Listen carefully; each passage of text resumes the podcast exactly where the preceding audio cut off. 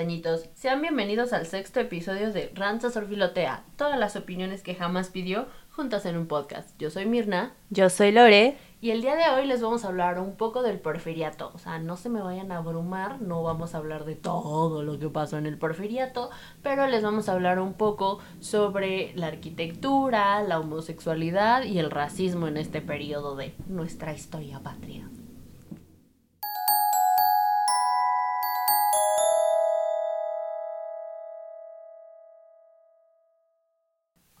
Y bueno, castañitos, yo les voy a hablar un poco sobre los antecedentes al porfiriato y un poco sobre eh, lo que significó para los mexicanos la llegada de Porfirio Díaz al poder y a su vez como una pequeña reflexión de, de la herencia que nos dejó esta época. Y bueno, les cuento, cuando yo leía cosas del porfiriato, me encontraba que decían que era una época importante, que, ayudó a definirnos como nación y que parte de la cultura mexicana se había gestado también en el porfiriato. Y, que aún en nuestros días siguen vigentes. Y uno podría decir, sí, qué padre. Eh, gracias a esta época tenemos edificios muy preciosos, como está Bellas Artes, que ya se hablará más adelante sobre qué onda con Bellas Artes. Una serie de, de arquitecturas pues preciosas, ¿no? Embelleció la ciudad, sí, sí es cierto.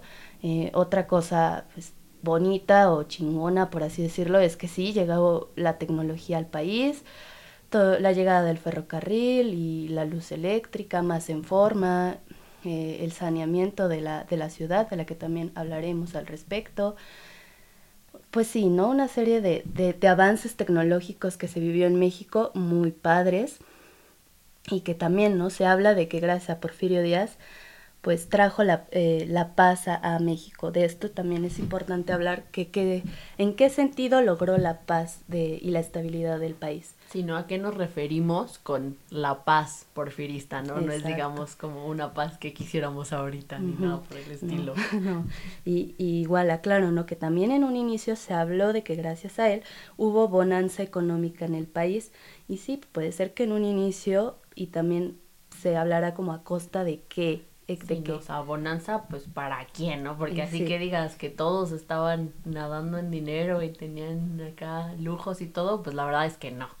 Sí, y, y es que también pues pongas a pensar un poco lo que significó para los mexicanos de esa época que ya estaban bien hasta la coronilla de la, de la guerra en México, porque era una guerra interna en el país. O sea, vamos a ver que Ay, perdóname. o sea, estos güeyes se vienen madreando, ¿qué? Desde mil... Sí, desde la independencia. Sí, ¿no? Y desde antecitos, o sea, cuando estaban aquí como que sí, me independizo, como que no me independizo. Sí. Se venían agarrando, pero sí con todo, ¿no? Entonces, o sea, agarre la onda, ¿no? Que desde la independencia, pues se, arma el, el bandito de liberales, conservadores, y pues era prácticamente pues que no dejaron de pelearse por la chuleta, prácticamente, o sea, sí, no, atrás.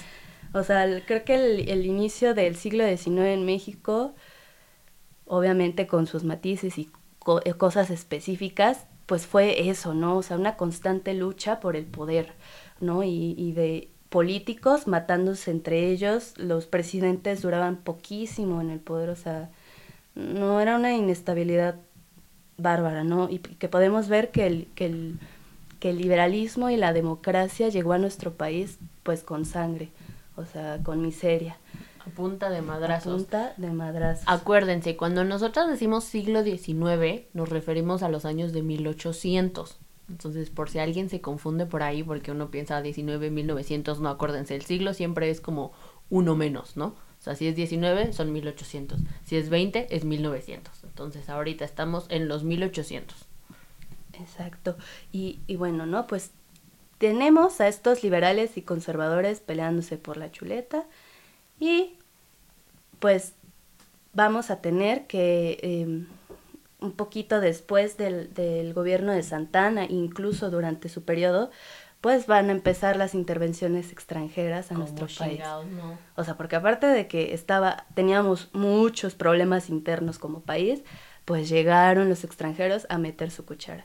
Y pues tenemos la intervención estadounidense en México, que fue una batalla bastante eh, pues cruel, sí, en algún episodio lo hablaremos también. Es bastante interesante como casi no, no se toca este tema de, de, la, de esta guerra que tuvimos contra Estados Unidos. Y después, pues ya, ¿no? Se, se apacigua la cosa, no, no lograron este, más que quitarnos territorio, nada más, los estadounidenses. Pero eso sí, ganaron, ¿eh? O sea, la guerra del 48, que fue del 46 al 48, perdimos. O sea, pero luego los gringos dijeron, bueno, ya ganamos, este, pues nos vamos a llevar este, estas, estas tierras y pues ya nos vamos con permiso, ¿no? O sea, somos, vivimos en una relación tóxica con Estados Unidos, ¿no? Exactamente. y pues bueno, ¿no? Pasa todo esto, sigue la pelea de liberales conservadores, pasa el tiempo y pues ¿qué tenemos, no? O sea, la, la llegada de Benito Juárez al poder, pasa lo de la guerra de reforma, que fue otro pedote, o sea, grandísimo, que desató también eh, la, la batalla de Puebla contra los franceses, la intervención. Recordemos también eh, la llegada de Maximiliano al poder, que esta eh, fue propiciada por los conservadores y que bueno, ¿no? También vemos que, que pues le salió el tiro por la culata a los conservadores, porque pues Maximiliano se dice que eran pues mucho más liberal, ¿no? No, no era tanto como de la misma de las mismas ideas políticas de, estos conservadores mexicanos. Sí, ¿no? Se fueron a agarrar a la oveja negra que de, de Europa. Pero acuérdense, todo, ahora sí que todo lo que pasa, la segunda intervención francesa, que es la de Maximiliano, la primera fue la de los pasteles y fue mucho antes, ¿eh? No se vayan a confundir.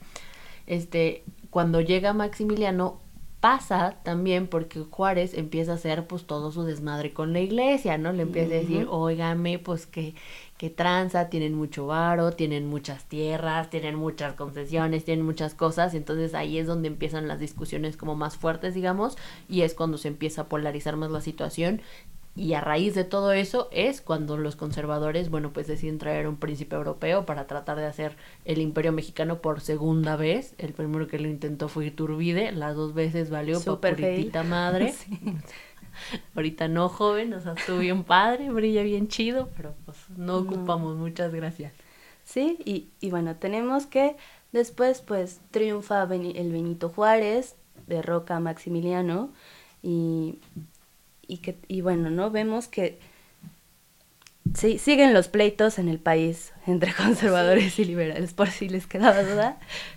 es que era como de, siempre era como ah, sí, a huevo, ya eh, derrotamos al extranjero, bueno, vamos a seguir peleándonos entre nosotros. Así que si creían que lo que está pasando ahorita de los chairos y los derechairos y todo era nuevo, no es cierto, ¿eh? O sea, nos la venimos arrastrando desde el siglo XIX, o sea, aquí la traemos latente, es así como una pulsión así de, güey me voy a pelear con mi compa, güey, sí. con este que vive al lado de mí, con él me voy a pelear.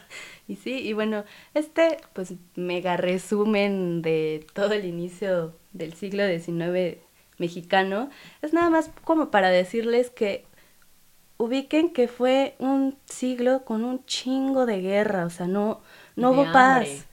O sea, y eso, eso es muy fuerte, ¿no? Y, y pues imagínense que con esta llegada de, de Porfirio Díaz al poder, y que de alguna manera, pues por lo menos logró que ya no se estuvieran peleando tanto entre ellos. O sea, sí hubo cierta estabilidad, siento yo, para los mexicanos en un inicio que, que pudo haber significado mucho, ¿no? A lo mejor como una cierta esperanza, pero que poco a poco pues se fue diluyendo, ¿no? No, no, no era tan, tan bonita esta paz porfiriana. Porque acuérdense también que Porfirio Díaz, o sea, no sale así de la nada como margaritas, ¿no? Él viene luchando, en, por ejemplo, en la segunda intervención francesa, es una figura muy importante que está luchando en el sur, tiene sus discusiones y diferencias con el Veno, o sea, como que no se ponen de acuerdo, lo, de acuerdo, de acuerdo, los dos son ahí de Oaxaca, como que no están sí, que si no, que tú, que yo, que más allá, que pinche Porfirio eres muy salvaje, que bájale a tu desmadre, que obedéceme, y el Porfirio, pues oblígame, perro, entonces ahí se la lleva, ¿no? Pero es, es una figura muy importante porque es, digamos, como un héroe, ¿no? O sea, sí. le va muy bien, la verdad, en las campañas militares, se mantiene en una posición, este, buena a lo largo de todo eso y es esa misma, digamos, como popularidad en el ámbito militar que luego va a capitalizar para poder pues instaurarse como patriarca generaloso. Sí, y, y bueno, pues como venimos diciendo, hubo cosas buenas por un tiempo, cosas buenas que nos dejó como herencia este periodo, pero también pues está la otra cara de la moneda, el autoritarismo, la no democracia, la corrupción, y que esta es bien importante porque a lo mejor piensan que pues nada más ahorita tenemos políticos sumamente corruptos y, no, o sea, es, interesante cómo en esta época la política mexicana también va eh, forjando sus bases, esas bases que, que le llaman de reciprocidad, que a Porfirio Díaz le resultó pues de maravilla, como que supo hacer bien las cosas en ese aspecto. Eh, el hecho de que tuviera su grupo de que le llamaban los científicos, que legitimaran su poder y, que también sabía Díaz cómo controlarlos o comprarlos con favores para tenerlos de su lado y que también siempre buscó como hacer intrigas eh, entre ellos, ¿no? Para que no se le fueran como a unir en su contra. Y en un inicio también, pues Porfirio Díaz dice, ¿no? Que logra unificar al país entre comillas, ¿no? Vamos a ver que, que el equilibrio de tanto intereses dispares, eh, la reunión de tantos grupos económicos, raciales y culturales, pues realmente es una cosa muy complicada, ¿no? Pero lo que hace Porfirio Díaz eh, para resolver esto, pues es el procedimiento de satisfacer todas las aspiraciones cuando a cambio se, se ha obtenido la seguridad de que no se perturbaría la paz. Fue una mecánica de reciprocidad que yo aún la sigo viendo muy vigente en la política mexicana. Se podría decir que es el vínculo básico de la política mexicana, esta de, pues, de la amistad o del compadrazgo que también le dicen. Que, pues, este, este vínculo eh, da el derecho de exigir toda, todo lo que el amigo puede conceder, pero que a cambio impone obligaciones correlativas. O sea, es decir, de, sí, yo te voy a dar esto, pero pues tú también eh, ayúdame con, si no, vale soltando, ¿no? Soltando, ¿no? Pero, y, y que también, ¿no? Y, o sea, no, no, muchos de los que estaban en el puesto, en el poder, no eran, pues, por ser como los más preparados, sino era un, algo estratégico para Porfirio Díaz, de, pues, de esto mismo, ¿no? De tener como manipulados a los ciertos sectores políticos de la sociedad. Hasta su matrimonio con Carmelita fue una movida altamente política, porque cuando Porfirio ya llega al poder, dicen, o sea, muchos de las secciones liberales dicen que es un traidor, ¿no? Porque así como que traicionó a Benito Juárez, traicionó como ciertos ideales y todo, y uno de los bandos que están en contra son los lerdistas, ¿no? Son los que no están tan de acuerdo. Y el papá de Carmelita es uno de los más acérrimos de esta facción liberal, ¿no? Es acá casi casi enarbolado y todo. Entonces, en el momento en el que Porfirio se casa con Carmelita, que podría ser cualquiera de sus hijas, porque estaba bien chamaca, tenía creo que 17 años cuando se casa con él, este, pues también va unificando eso, ¿no? O sea, sí, Porfirio Díaz, digamos que fue muy inteligente en esa cuestión del factor unificador de intereses, unifica va reconciliando también la relación entre iglesia y Estado, que había sido fracturada muy gravemente durante la época de reforma por Benito Juárez. Entonces, poco a poco va como resarciendo cosas, va creando nuevas estructuras, va creando nuevas alianzas, pero pues también recordar, ¿no? Que sí unificó, pero pues también unificó a punta de chingadazos, ¿no? Ahí era o te aclimatas o te aclijodes, no era una cuestión opcional, por así decirlo. Y bueno, pues esto deja ver que la paz se logró a costa de la corrupción y del crimen sistemático y pues a punta de madrazos también. Por lo que también con esto pues sí vamos a ver una serie de contradicciones en la política que quiere pues hacerse ver como progresista y moderna, pero que por debajo del agua pues es todo lo contrario.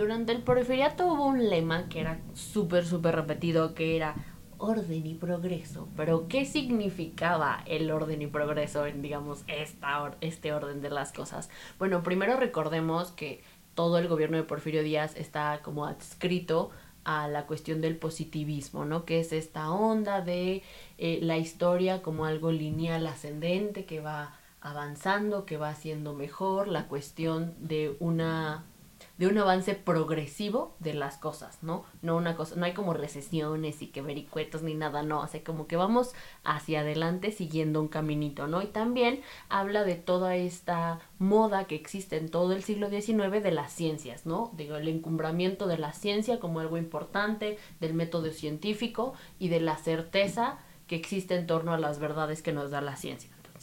Para que vayan calando más o menos todo el rollo que se traían.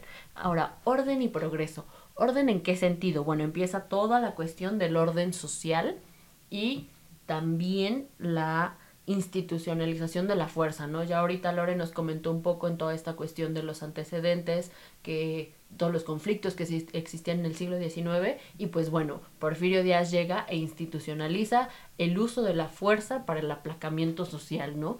Es así de, te portas mal, manazo, me chingas la vida, manazo. O sea, ¿no? O sea, hay tabla, para todo hay tabla. aquí, así como te pones al brinco, ahí tabla, güey. O sea, nada de que, ay, dale chance, está chiquillo, no, no, no, aquí en chinguísima, ¿no?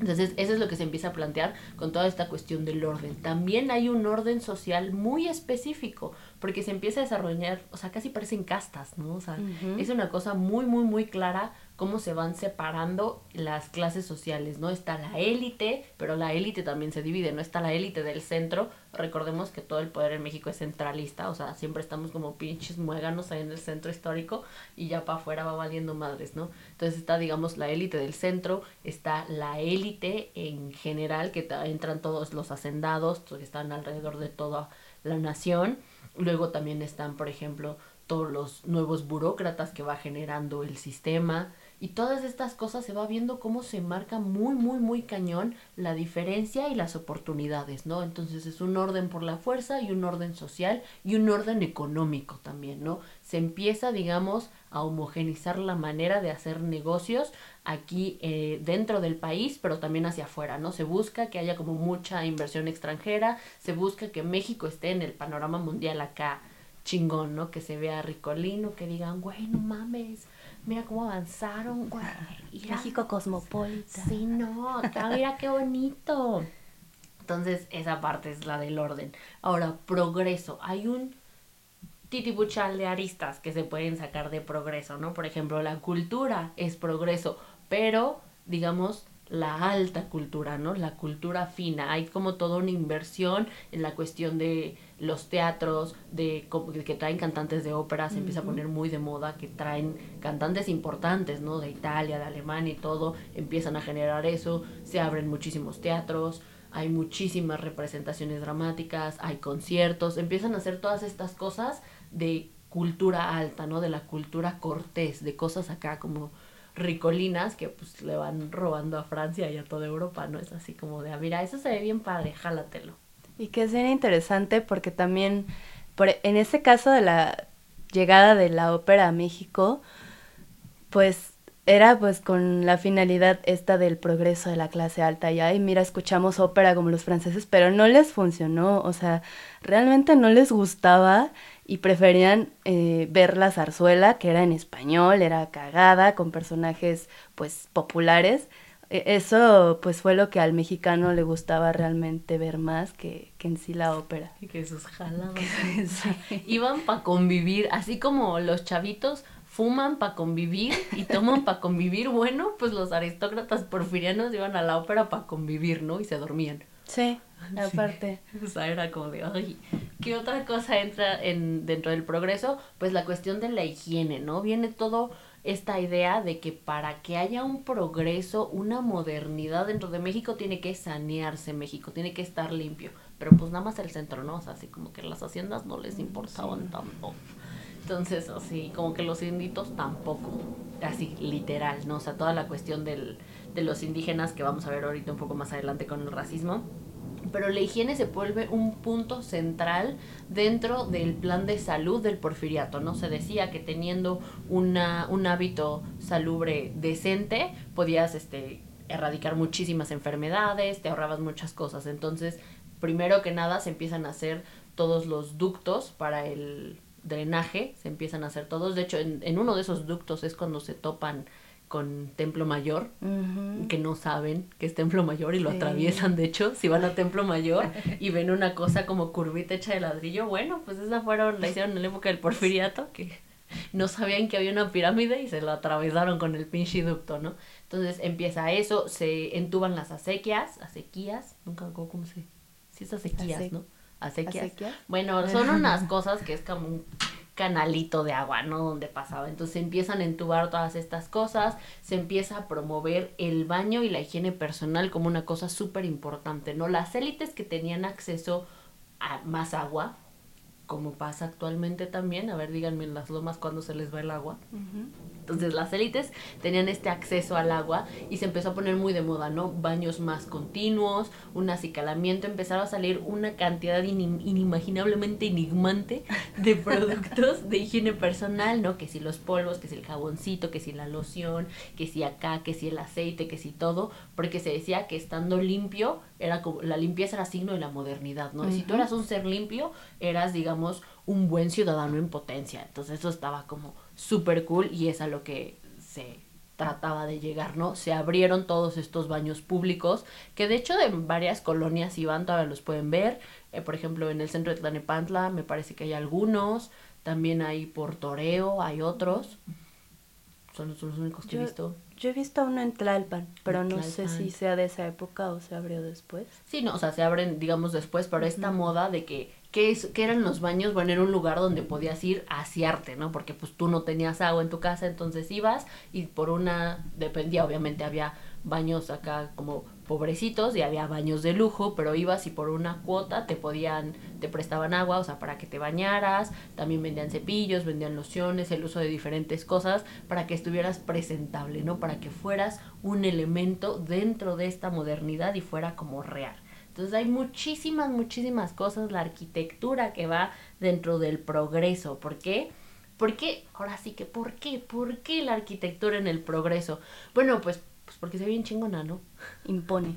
O sea, así dices, ah, su puta madre, ira, ¿no? Estos tienen cultura sí, ¿no? Ira.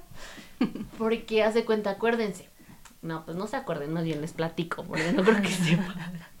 El centro histórico eh, durante toda la época de la colonia estaba llenísimo, llenísimo de conventos y monasterios. Entonces eran espacios muy, muy grandes porque en el convento no solo está la iglesia, ¿no? O sea, está la iglesia, está donde viven las monjas, está también donde plantan sus su huertita, está también donde unos tenían animalitos incluso, ¿no? Entonces son expansiones de tierra muy, muy grandes que durante los problemas que existen en la reforma, Benito Juárez empieza a quitarles cosas a la iglesia, ¿no? No, lo que pasa es que, haz de cuenta, se queda con el convento, demuelen las paredes, le dicen, no, mira, dejan la iglesia, pero todo lo demás del predio lo venden, ¿no? Entonces empiezan a seccionar muchas partes y lo vemos en el centro histórico, ¿no? Hay muchas veces que está una iglesia súper chida, por ejemplo, se van a Tacuba, justo enfrente del Munal, donde me parece que está el Museo del Ejército, es una capilla que era parte de el el convento que estaba ahí, luego sigue el, unas perfumerías, sigue el Museo de la Tortura y luego está el MIDE, ¿no? Y el MIDE está en una estructura que era parte de ese mismo convento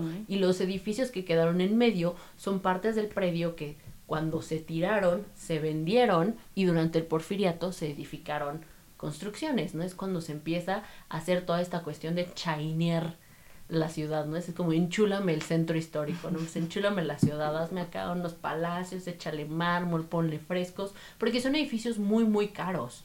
Tenemos, por ejemplo, el Munal, eh, se abrió como Palacio de Comunicaciones y es un edificio muy caro. Los cimientos son como los que se estaban utilizando en Estados Unidos para hacer las, los grandes edificios que son como barras de metal metal, o sea, son unas cosas impresionantes. Entonces, pues por eso no se cae, ¿no? Porque está sólido. Se pusieron frescos en el techo, se trajo, bueno, se usaba cantera, pero también se traía mármol de Italia y de diferentes partes de Europa.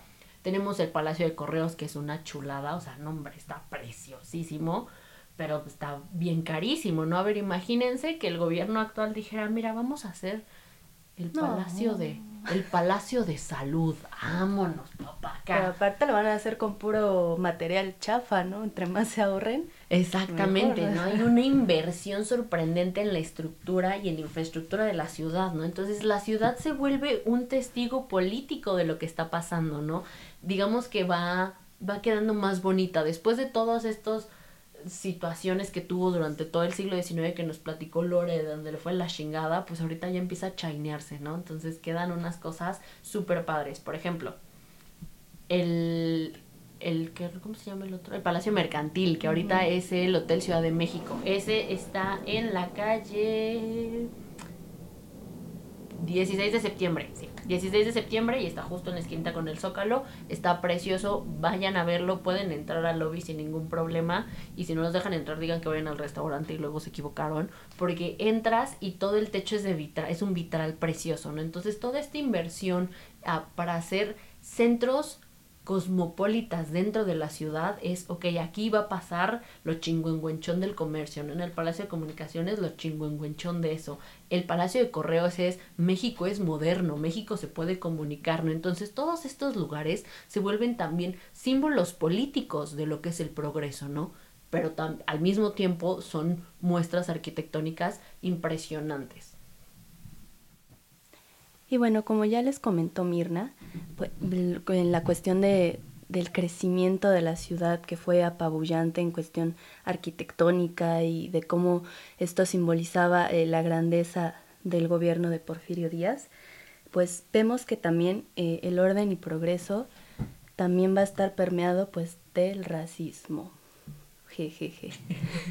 El racismo, no sé por qué. Siempre chingando y nunca hinchingando. Exacto.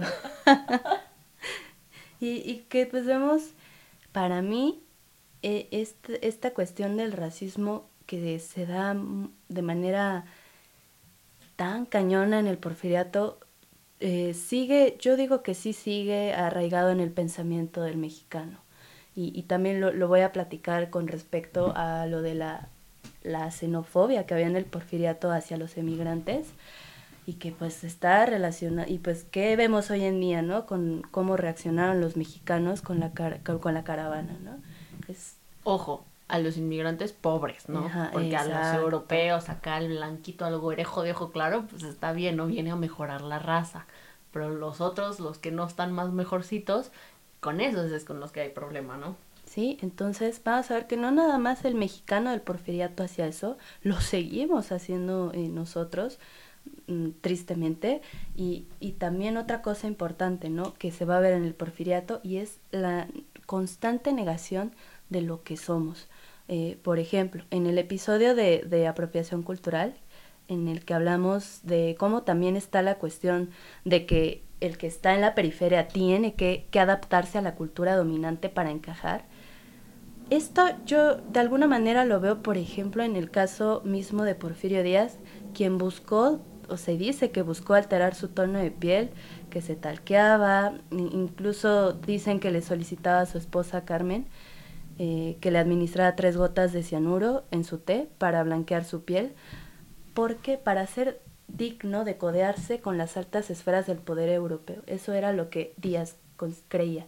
También él se chainó, o sea, así como chainó la ciudad, así enchúlame, ahora fue un enchúlame la máquina masivo, o sea, él también, digamos que tomó muchísimas este, costumbres de moda europea, sobre todo francesas, porque le encantaban los franceses, para empezar pues a generar toda esta imagen, ¿no? La imagen que Porfirio Díaz le da al mundo, ¿no? Que a la fecha lo vemos, como aparecen los libros, ¿no? O sea, con su traje no se le ve la piel tan oscura como realmente la tenía. Sí, yo, yo veía las fotos de él de chiquita que salen en los libros, o sea, yo de niña pensaba que era como pues más güerito, o sea, yo pues, siempre tuve la idea de que, ajá, ah, pues sí, pues se ve bien, ¿no? Pues era pues de tez clarita, yo siempre lo creí y cuando de repente veo que no, y hay otros como retratos que le hacen de más joven, que pues se ve moreno y yo, ah, chinga. Porque era moreno, moreno, ¿no? Que ya después dijo, ay, ¿sabes qué? No está tan padre, blanqueame tantito, Carmen, échame unos polvos, pues ya es otro pedo, ¿no? Sí, es así como, ay, me timaron, ¿no?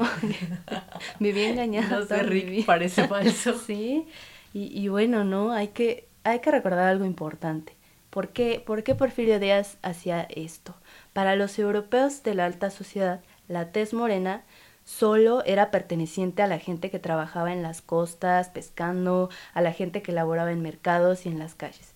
De tal modo que para ellos este tipo de piel solo pertenecía a las clases obreras que no gozaban de privilegios económicos. Por ende, Díaz debía verse como adinerado europeo para lograr sus objetivos económicos. Ahora sí que ese tipo de piel pertenecía a la gente que se asoleaba, ¿no? Porque recordemos, digamos que ser rico y tener privilegios es también no tener que caminar bajo el sol, no tener que andar de aquí para allá, es tener como mucho control en los espacios en los que están y a qué está expuesto tu piel, no todo lo contrario, pues a la realidad de los trabajadores.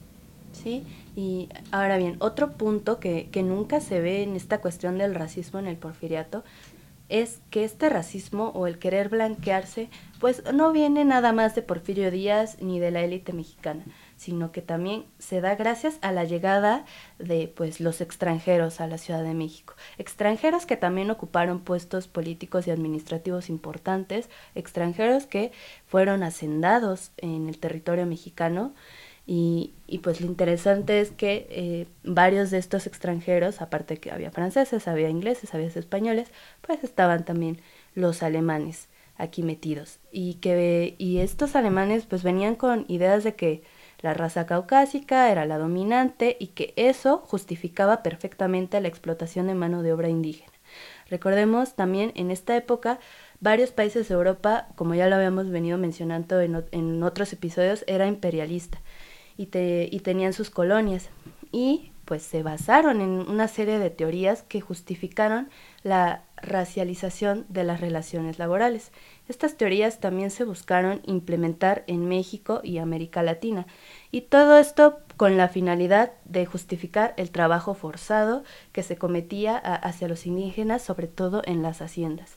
Por ejemplo, básicamente, ahora sí, pa, pa, corto, si eras prieto, te tocaba trabajar así de fácil, ¿no? Y si eras blanco, tenías derecho de, digamos, abusar del prieto. ¿Por qué? Porque a todos los indígenas, a todos ellos se les, se les como agregaba esta cuestión como de animalidad que ya mencionábamos. Exacto, los deshumanizaban completamente. Y que eran como salvajes, ¿no? Y que casi casi si les soltabas tantito la rienda se volvían unos locochones y que hacían esto y lo otro, cuando muchísimas de, de las cosas feas que se les, se les decía que hacían eran pues también causadas por los mismos hacendados, ¿no? Por ejemplo, recuerden, los hacendados en esta época eran amos, señores y dioses de sus terrenos, ¿no? Las vidas de todos los que vivían en la hacienda le pertenecían a los señores.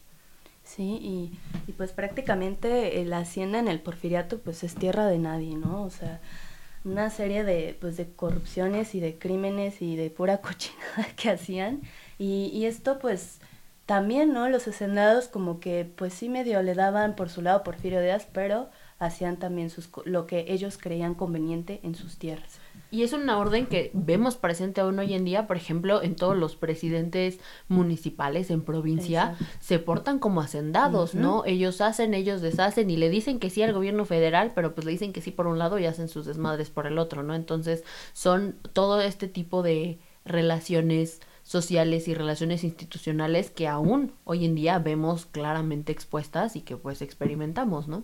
Sí, y ahora eh, un ejemplo de esta cuestión de la explotación de mano de obra la, lo podemos apreciar en varias noticias de algunos periódicos, por ejemplo está El Socialista, y en este periódico, en el año de 1885, un periodista chapaneco llamado Ángel Pola eh, está constantemente escribiendo noticias sobre los escándalos de la esclavitud en México. Es decir, por estos años comenzó a darse un conflicto en las haciendas con respecto a los peones que vendían ahora, ahora sí que su fuerza de trabajo a cambio de cubrir sus deudas en la hacienda. Eh, y bueno, ¿no? regresando a la cuestión de los alemanes, tenemos que Porfirio Díaz le otorga el puesto de director del Departamento de Agricultura de la Secretaría de Fomento a un sociólogo alemán llamado Otto Post, no sé cómo se pronuncia. No importa, el Otto. El Otto. Eh, y bueno, este señor se dedicó a hacer precisamente estos escritos sobre los indígenas y de cómo era súper justificable su explotación y la apropiación de sus tierras. ¿Por qué quitarle sus tierras? Porque son huevones y se la pasan embriagados, que cabe aclarar que el hacendado eh, promueve. el alcoholismo. O sea, les dicen, no, no, pues te, te doy a crédito el alcohol y todo, pero ya sabes, tú síguele chambeando. Y también el, los espacios de ocio que hay para los trabajadores, para los peones de las haciendas, son muy cortos. O sea, ellos no pueden darse el lujo de ir al teatro. Acuérdense, en las haciendas cerca no hay teatros, como aquí en la Ciudad de México, donde la gente a veces se colaba o había como funciones, digamos, para los más pobres. en, en el norte y en el sur no hay como todos estos espacios. Entonces, el alcohol se vuelve un punto, digamos, de de encuentro para el ocio, para la fiesta, para el descanso y aparte también es pues promovido por los, los hacendados, ¿no? Entonces, esta, esta misma cosa, como les decía, que le culpan a los indígenas así de no, pues es que son los borrachos, pues también está enteramente propiciada por el sistema, ¿no? Para poder seguir justificando una opresión. Y ahora, en cuestión de eh, ¿Por qué es justificable la explotación?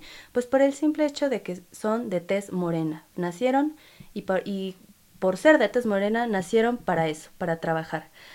O sea, y, porque también en, esta época había estudios sobre las razas en los que decían, ¿no? El caucásico, pues siempre arriba, dominante, es el jefe.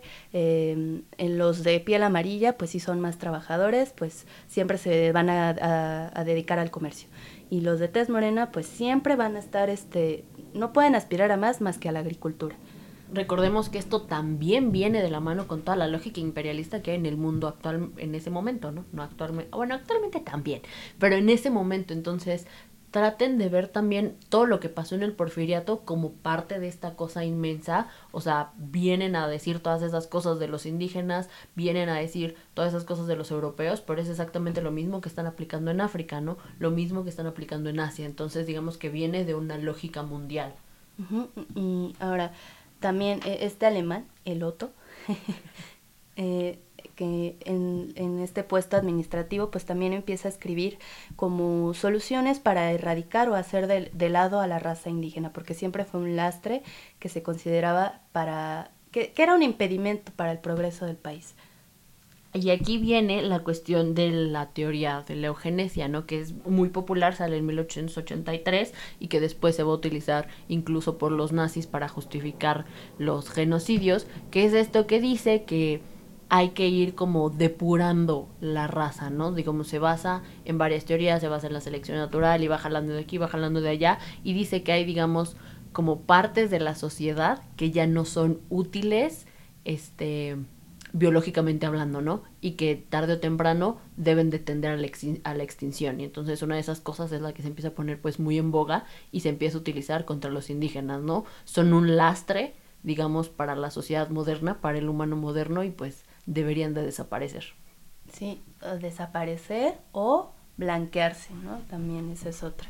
Y, y por ejemplo, este alemán dice, no, pues yo creo que la solución es, por ejemplo, pensar en que los estadounidenses pues sí lograron eh, erradicarlos completamente o aislarlos. Esa podría ser una opción, pero dice que son demasiados indígenas y que no conviene tanto. La otra dice que también pues pueden traerse eh, trabajadores de Asia, eh, en específico chinos, japoneses y coreanos, porque dice que esta raza es más sumisa y más trabajadora que el indio. Entonces, pues eh, gracias también a esas ideas, eh, se da la, la, emigración enorme de chinos y de japoneses y de coreanos que llegaron a trabajar tanto en haciendas en Yucatán, de la plantación del Eniken, y también llegaron a trabajar en, en los ferrocarriles. Y esto, pues, el gobierno de Díaz decide aceptar emigraciones chinas, ya que, pues, esto, ¿no? Decían que eran una raza más trabajadora. Que le iban a echar ganitas. Y también nos portamos bien, pero si bien coléis con ellos, ¿eh? O sea, no crean que dijimos, ay, hermanos asiáticos, vengan a nosotros. Claro que no, o sea, los mexicanos se pusieron, pues, perruchas en torno a esto. De hecho, eh, ya ya finalizando el porfiriato, eh, se da la matanza de chinos en Torreón. Fueron 303 chinos a los que mataron. Y, y fue, o sea, sí, hubo una intervención ahí del ejército maderista, pero aquí hay que recalcar que quienes también ayudaron a, esta pues matanza fueron los mismos civiles que mm, mm, pues era mera xenofobia y muchos estaban en descontento con estos chinos porque pues les daban más trabajo a ellos con esta, esta, con esta idea, ¿no? De que preferían a los chinos porque trabajaban más y el indio era un huevón. Entonces porque también... no podían reclamar, ¿no? Porque no hablaban español. Exactamente, ¿no? Entonces como que genera ahí un odio entre la población con respecto a, estos chinos. Entonces, si ustedes creían que los crímenes de odio eran exclusivos de Estados Unidos, pues ya ven que no, ¿no? O sea, aquí también lo hicimos y por las mismas razones, ¿no? Porque son extranjeros, porque se roban el trabajo y todas estas cosas, digamos, que, que buscan justificar el ejercicio de la violencia. Sí, y otro, otro ejemplo de, de erradicación, de exterminio, pues lo tenemos con, la, con lo que se llama la guerra de castas. Eh, esta guerra de castas es un movimiento social de los nativos mayas del sur y del oriente de Yucatán. Este conflicto inició en el mes de julio de 1847, o sea, muchísimo antes de que Porfirio Díaz llegara al poder. Y todavía cuando llega Porfirio Díaz al poder sigue este conflicto, que es un conflicto bastante fuerte, siento yo, porque era racial completamente, ¿no? Eh, por un eh, pleito de tierras que, de que el blanco quería quitarle las tierras a los indígenas y estos indígenas pues er, tenían como ya sus lugares demasiado asentados, ¿no? Esta guerra costó cerca de un cuarto de millón de vidas humanas, terminó oficialmente en 1901 con la ocupación de la capital maya de Chan, Santa Cruz, por parte de las tropas del Ejército Federal Mexicano. O sea, esa fue la solución que le dio Porfirio Díaz para erradicar eh, este conflicto, ¿no? intervención militar. Mandar al ejército, ¿no? como les dijimos, se aclimatan o se aclijoden. Entonces, también este tipo de guerras son muy pocas veces mencionadas en la historia nacional porque ponen en evidencia, digamos, cómo México también es susceptible, al igual que cualquier nación, a los crímenes de odio, ¿no? Y a las guerras internas por cuestiones raciales. Entonces, ahora sí que no tenemos que ponernos como todos acá ay, es que los gringos son los únicos racistas. No, o sea, nosotros también tenemos, pues, o sea, tela para cortar desde, para rato, ¿no? Entonces. y, y bueno, eh, a manera de conclusión, por mi parte, sobre todo este aspecto del racismo eh, y de cómo la población indígena fue se vio un impedimento constante para implantar los ideales del progreso civilizatorio vemos que en el porfiriato va a haber una fuerte necesidad de, solapar la esclavitud por deudas y que también hay que comprender que a pesar de que mucha gente no, no, no estuviera de acuerdo con esto, hay que tomar en cuenta que eh, era una consecuencia y demanda de una economía colonialista. Y por ejemplo, todo este tipo de opresión, toda esa esclavitud que existe, se toma como un sacrificio, por así decirlo, ¿no? Es algo que se tiene que perder, que se tiene que sacrificar en pos de qué? Del progreso, ¿no? Todas estas vejaciones, esta falta de derechos, de libertades individuales, son, digamos, pequeñas cosas que el gobierno dice, no, pues este, pues las tenemos que empeñar porque lo importante es el progreso nacional, ¿no? Entonces son sacrificios por el bien común. Y bajo esta lógica, bueno, pues se hicieron y se deshicieron desmanes por 30 años, ¿no? Exacto, y, y también estos sucesos en el porfiriato con respecto al exterminio de chinos al inicio de la revolución y el rechazo a ellos, el rechazo a ellos durante todo el porfiriato, refleja también que la xenofobia era parte de la cultura porfiriana y que pues hasta la fecha lo sigue siendo. Y bueno, ¿no? Usted podría decir también, no, es que nosotros ya no somos así, ¿no? Y pues, ¿qué tenemos, no? Que pues yo últimamente en redes sociales veo que están a todo con el racismo. Cuando fue todo el show de la caravana de migrantes, también se soltaron, pero sí, bárbaros, ¿no? Y por ejemplo, estos memes, o sea, si usted también cree que no es racista, pues piense si alguna vez ha compartido así como el de pretos en aprietos y la escala de Pantone que ponen como de colores de piel que dividen a los blancos y a los morenos. Primero, pues casi nadie es blanco aquí, ¿no? O sea, seamos sinceros, a menos de que usted sea alemán, pues no es blanco, ¿no? Tendrá la piel clarita, pero no es blanco, porque el ser blanco también es una categoría política, ¿no? Entonces, todo este tipo de cosas, pues sí, como dice Lore, siguen súper presentes en la actualidad nacional, ¿no? Y creo que se puede matizar un poco más la cuestión de la xenofobia con este nuevo término que va surgiendo, que es la porofobia, que es el desagrado por el pobre, ¿no? O sea, odias al extranjero pobre, porque, por ejemplo, una cosa que también pasaba mucho en el porfiriato es que eh, gringos, este, ingleses, alemanes, franceses, o sea, acá güerejos, se venían a probar su suerte acá, pero eran blancos, ¿no? O sea, es, es, lo único que tenían. No tenían dinero, también eran pobres, pero eran blancos y se presentaban así con sus tarjetas de presentación de ingenieros y todo en las casas, este, porfirianas de las élites y los recibían, o sea, los hospedaban y siempre buscaban casarlos con alguna de las hijas, pues para mejorar la raza, ¿no? Entonces vemos que realmente aquí era el rechazo a lo que se veía igual o se consideraba inferior, ¿no? Que en este caso podrían ser los asiáticos, que también creo que estaría como muy padre que se empezara a pensar cómo se han aportado los latinoamericanos hacia los que consideran menores a ellos, ¿no? Lo vemos cómo se trata, cómo trata la población actual a los indígenas, lo vemos cómo se ha tratado a los asiáticos por muchos años, y pues creo que se pueden, son reflexiones que existieron en ese tiempo, pero que se pueden utilizar todavía al día de hoy. Sí, que también, por ejemplo, al mexicano le hablas de salvadoreños, de Guatemala y todo eso y dicen, ay, no, no, no, no, puro criminal, puro chaca, no, no, no, sáquense a Dios aquí, ¿no? O sea, sí, no, o sea, nosotros seguramente, ¿no? Acá puro conde. sí, es algo que sigue aún muy vigente y que se viene dando desde el porfiriato.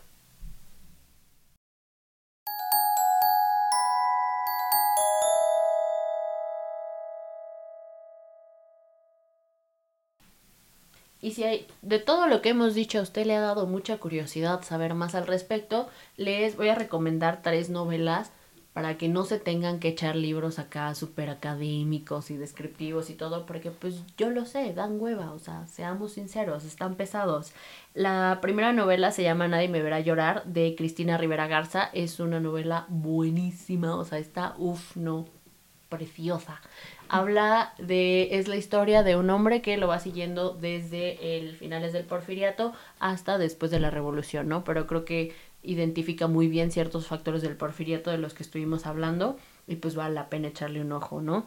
Porque pues, menciona, por ejemplo, todo lo de la castañeda, que en este episodio no nos dio tiempo, pero no se preocupen que lo vamos a retomar porque es una parte súper interesante en la cuestión de salud y saneamiento público. La otra se llama Quién como Dios de Ladia González. Esta es una novela que de una chica que está en San Miguel de Allende y habla también de toda esta élite porfiriana, ¿no? Empieza la novela en 1877, entonces podemos ver de cerca, digamos, una casi como una fotografía de la élite, digamos, más provinciana.